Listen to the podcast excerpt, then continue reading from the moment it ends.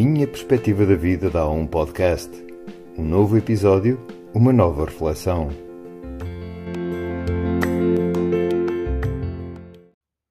Há uns anos, numa entrevista a um monge budista em Atlanta, nos Estados Unidos, feita por um entrevistador, um professor de filosofia da universidade, perguntava-lhe como dizer aos filhos quando eles questionam sobre a morte e se há vida depois da morte. O monge budista sugeriu que se lhe deveria dizer às próximas gerações algo do género. Podemos dizer a eles que uma vida após a morte seria uma continuação de si mesmos e que as suas ações nesta vida, boas ou más, darão frutos. Portanto, se eles cultivarem compaixão e discernimento nesta vida, treinando o pensamento positivo e se relacionando adequadamente com os outros, alguém levaria essas qualidades e seu potencial para a próxima.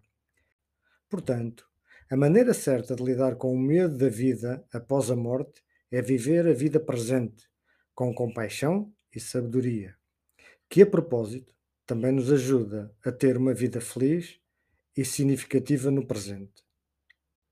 Há momentos muito difíceis na nossa vida que nós temos tendência a entrar por ela dentro, na nossa vida, e vamos a bater na morte. Muitos de nós têm a consciência da finitude e quando algo sucede fazemos uma introspeção e bom, ganhamos consciência da morte. Nomeadamente quando temos uma doença grave, perdemos alguém ou perdemos alguém mesmo muito querido. Pois eh, há dias perdi um amigo, faleceu com 56 anos, a fazer desporto, um ataque cardíaco, faleceu. Custa muito porque não foi, aparentemente, no, no tempo lógico. Portanto, não foi por uma, uma consciência de uma doença ou de velhice. Eu perdi e muitos amigos desse meu amigo perderam. E os familiares, desde logo, os filhos, a esposa, irmãos. E, portanto, ele originou em muitos outros, como eu, uma sensação de injustiça, de raiva, de que isto não vem a propósito. Sabemos sempre que a morte está ao virar do segundo, ao virar do minuto, num dia, em qualquer momento. Nós temos consciência de que isto vai acabar, mas quando as coisas sucedem, parece que depois não sabemos lidar com elas. A sensação de raiva, de revolta, é que um misto de perdi algo que era para mim de muito valor um valor emocional, sentimental, um valor de memórias, de relacionamentos, mas ao mesmo tempo também dói cá dentro porque é a forma que nós temos de ver a nossa própria morte ou a nossa própria vida e, a, e o seu fim. Isto é, nós não estamos aqui eternamente. Portanto, sofremos duplamente por não entender aquela morte inesperada e depois também parece que somos forçados conscientemente a olhar para a nossa própria vida. Porquê? Porque o cotidiano distrai-nos. E está bem. Nós não temos que andar a pensar nisso sempre. Bastaria, bastaria que tivéssemos consciência da morte e aceitá-la como ela é, como uma continuação da vida. E como diz aqui o, o monge budista, a melhor maneira de aceitar a morte é viver a vida com todos os seus predicados, com todas as suas oportunidades, mas desde logo a nossa liberdade para sermos felizes não deve roubar a liberdade do outro. O que quer dizer que devemos estar a viver a nossa vida no presente, sem arrogâncias, com respeito pelo outro. Essa é a forma de obtermos a tranquilidade interna e podermos gozar cada momento da nossa vida. Portanto, não estamos sozinhos. Devemos viver a nossa vida, mas sem um sentido egoico, individualista. Eu, e o que aconteceu com este amigo, que é o Paulo Moreno, fica aqui a homenagem a ele, e o que ele representa para muitos outros que também tiveram perdas inesperadas. A morte do Moreno, do Paulo Moreno, é um simbolismo e homenageando a partida dele, homenageamos todas as outras partidas que originaram impactos emocionais nos que ficam, nos familiares, nos amigos. Este não é um caso. Este é o caso que nos faz sempre refletir. Quando a gente sente a perda de alguém ou sabe que alguém perdeu um ente querido, nós, para além da informação desse registro da perda, nós temos que ganhar sempre a consciência de que há um processo de aceitação. É assim que ocorre.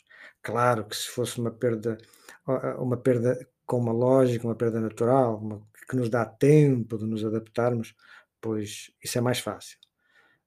Mas não é assim que acontece. E o que aconteceu com este amigo é que ele viveu a vida como tinha que viver. Eu, mais coisa, menos coisa, parece que conseguimos ver com lucidez que ele viveu a vida como tinha que viver. Fez família, filhos, trabalho, desporto. Teve uma adolescência riquíssima, porque com ela cultivou amigos para toda a sua vida, que ainda hoje estão, e portanto viveu a plenitude. Se formos ver algumas imagens dele na, na, internet que estão, o olhar dele é um olhar vivo, é um olhar de quem está presente, de quem está a saborear cada momento. Pode ter sofrido muito por responsabilidades de trabalho ou até preocupação de dar tudo à sua família, mas isso faz parte da vida.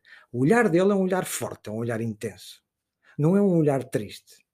Claro que seguramente que teve dias mais difíceis, mas tem um olhar com vida. Esse olhar com vida é o olhar que nós devemos desenvolver para poder viver o presente da vida, a vida presente, a vida no presente e assim aceitar a morte. Isto é, caminhando para o fim da vida, vamos sempre com uma sensação de bem-estar, de felicidade, porque estamos a fazer as coisas corretas. E uma das formas de fazer as coisas corretas é perante os outros. Sempre perante os outros não, não é como não é propriamente aquele pensamento de dizer estou aqui para gozar a vida, é o que a gente leva desta vida, eu vou comprar isto e ter este dinheiro e ter este protagonismo e este poder. Isso é muito egoico. Isso muitas vezes não dá satisfação nenhuma. Porquê? Porque para conseguirmos muita riqueza nesta vida e podê-la viver com essa sensação materialista de poder, de que consegui, de que tenho, de que sou apreciado, respeitado pelos outros, alguém perdeu. E nós fizemos com que alguém perdesse. É como num negócio ok, podemos fazer um negócio em que as coisas, as coisas podem ser uma certa riqueza, é como para o fornecedor e um cliente. É como a relação entre o doente e o médico. A sensação que tem que haver no final é que ninguém ganhou nada. Ou ganharam os dois. Ou melhor, não pode haver a sensação de que um ganhou à custa do outro e que o outro perdeu. E a vida está cheia disso.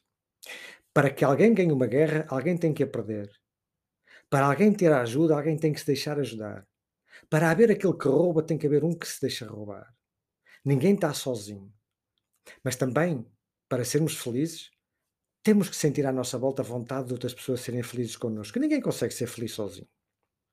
E a, e a prova está de que hoje muita gente chora a partida do Paulo, porque com ele muita gente foi feliz. E pronto.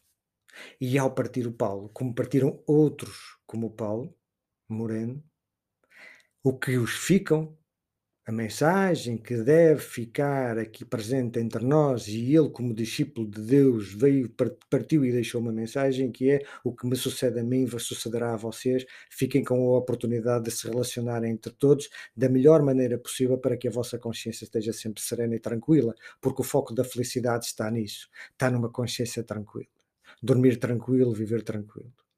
E não se compensa um erro com outro erro. Normalmente, quando cometemos um erro na vida, vem um pedido de desculpas a seguir. E a quem pedimos desculpa, possivelmente nos perdoará. E esta relação de desculpa e perdão, elas estão lado a lado. Mas não faz sentido tentar esquecer um erro. Que eu cometi aqui um erro, fui agressivo com este, disse o que, disse o que não devia, e depois deixo que os dias passem e que a minha mente se liberte. A mente pode não trazer isso frequentemente, mas a consciência pesada lá fica. Resolve-se tudo com a desculpa. E o outro, seguramente, quando a desculpa é, o pedido de desculpa é genuíno, vem o perdão. E viver assim é viver em felicidade, é, é viver em, em felicidade. E assim ajuda-nos a caminhar para o fim da vida, a aceitar a morte. Porquê? Porque levamos uma vida leve.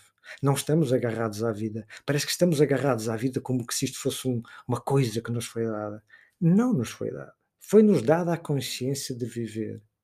E com essa consciência de viver vem a consciência da responsabilidade em viver bem para com os outros. A plenitude, a plenitude de que todos estamos, somos iguais. Não há ninguém mais do que ninguém. Há sempre um equilíbrio. Ninguém está acima de ninguém. Porque a morte está ao virar da esquina e toca a qualquer um. E portanto, este episódio que está aqui hoje e que eu gravo com muita vontade e com muito entusiasmo e que me fez durante estes dias ganhar consciência mais uma vez de que eu não tenho medo da morte, mas tenho consciência da morte. E a consciência da morte não me dá medo de morrer, dá-me sim uma responsabilidade de viver adequadamente. Com a consciência da morte, e que mais uma vez, com a morte do Paulo e a partida do Paulo e um adeus ao Paulo, eu voltei a criar a introspeção em mim, a dizer: isto existe, calma, vive tranquilamente, no melhor possível para com os outros. Não sejas o protagonismo, o protagonista acima de tudo e de todos. Não, vive apenas de bem com, com o próximo, com o que sucede, seja esteja ele ao lado num semáforo, esteja ele como um amigo numa festa. Calma, vive a vida na plenitude e que te permita a seguir dormir com a consciência tranquila.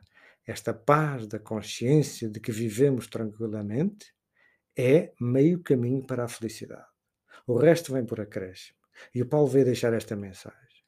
Homenageando a sua partida, estamos a homenagear os que ficam por bem. E também, no momento da morte, nós lembramos a nós mesmos de que temos que ajudar quem fica e quem sofreu o impacto dessa morte, porque nós não estamos sozinhos, nós estamos para nos entreajudarmos. E aqueles que ficam e que sofrem inesperadamente a perda de alguém, e não é só pela questão material, mas acima de tudo até a própria emocional e sentimental, estamos aqui para apoiar. Não levantamos amarras.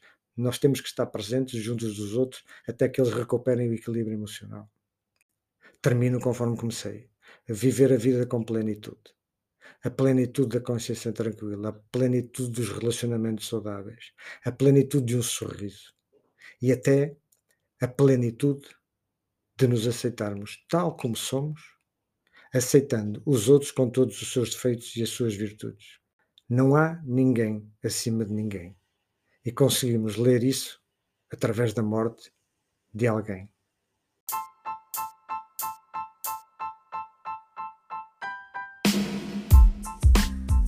Obrigado por ter estado desse lado. Este momento foi apenas isso, uma perspectiva. E se sentir o impulso em partilhar a sua, não hesite a minha perspectiva, arroba outlook.pt